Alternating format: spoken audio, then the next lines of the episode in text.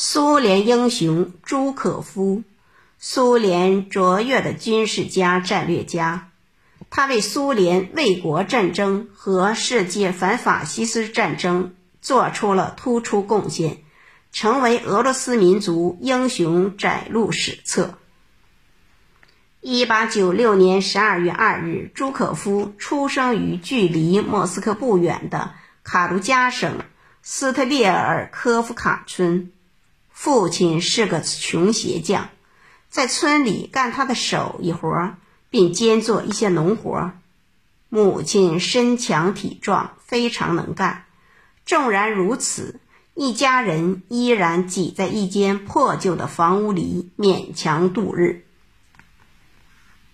一九零二年冬，朱可夫七岁时，他家的粮食只够吃到十二月。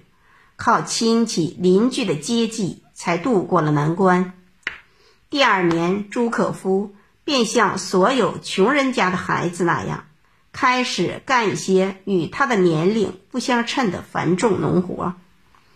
从一九零三年秋季开始，朱可夫在邻村的教区小学念书，成绩很好，但贫困的家境迫使他辍学。一九零八年七月，他来到莫斯科，给他的毛皮匠舅舅皮利辛当学徒。尽管皮利辛作坊里的生活条件极为艰苦，学徒工作又非常劳累，朱可夫依然利用晚上和星期天的闲暇时间刻苦自学。一九一三年。他参加莫斯科市的中学全部课程的考试，成绩合格。一九一四年，第一次世界大战爆发，俄国前线的兵员损失非常严重。一九一五年七月，俄政府要求所有一八九六年前出生的男子都要应征入伍。八月七日。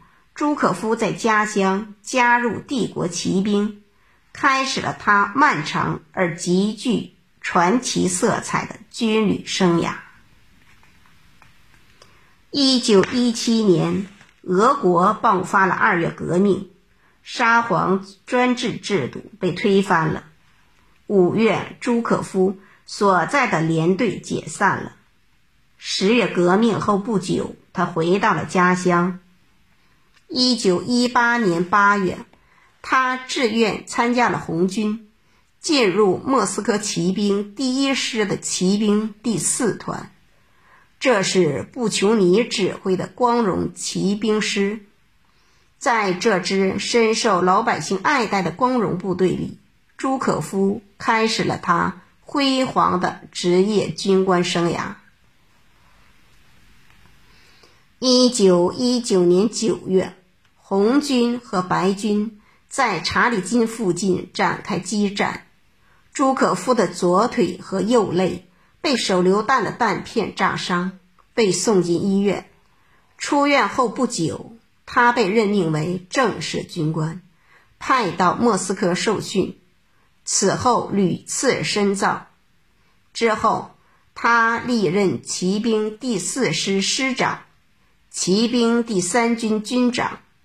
骑兵第六军军长和白俄罗斯特别军区副司令等职。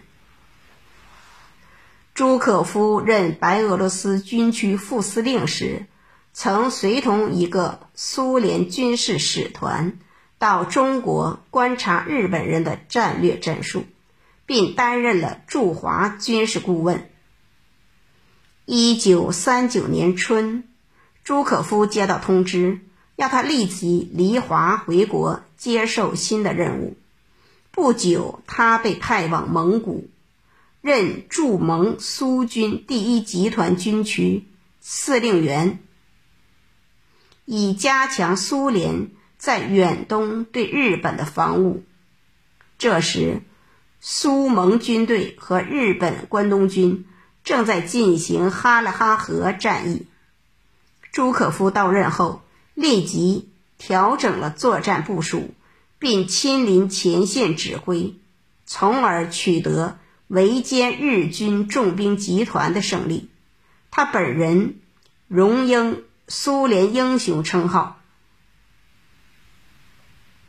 苏德战争期间，朱可夫历任最高统帅部大本营成员和代表，战时最高副统帅、旧国防人民委员、方面军司令、方面总司令等职。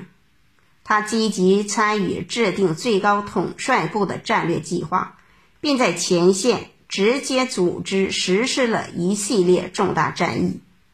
在战略防御阶段，他直接参与指挥莫斯科会战，同兄弟方面军一道将德军击退一百到二百五十千米。在战争转折关头，他成功的协调了参与斯大林格勒会战、突破封锁列宁格勒的作战。库尔斯克会战和第聂伯河会战的各方面军的计划和行动，扭转了苏德战场的战局，夺回了战略主动权。一九四三年一月，他因功绩卓著，晋升为苏联元帅。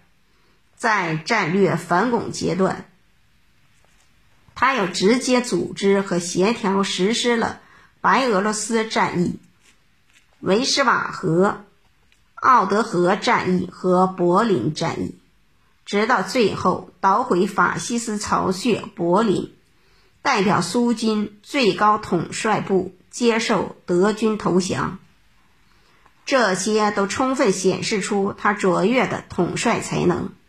朱可夫具有组织指挥大兵团作战的卓越才干，善于应用。丰富的实践经验训练军队，具有组织实施庞大的坦克机械化兵团进攻和防御作战的杰出才能。在训练与作战中，他深入实际，作风果断，深得官兵拥戴。他用兵的特点是从不墨守成规，用兵神速，善于选择主要突击方向。集中优势兵力歼敌主要集团。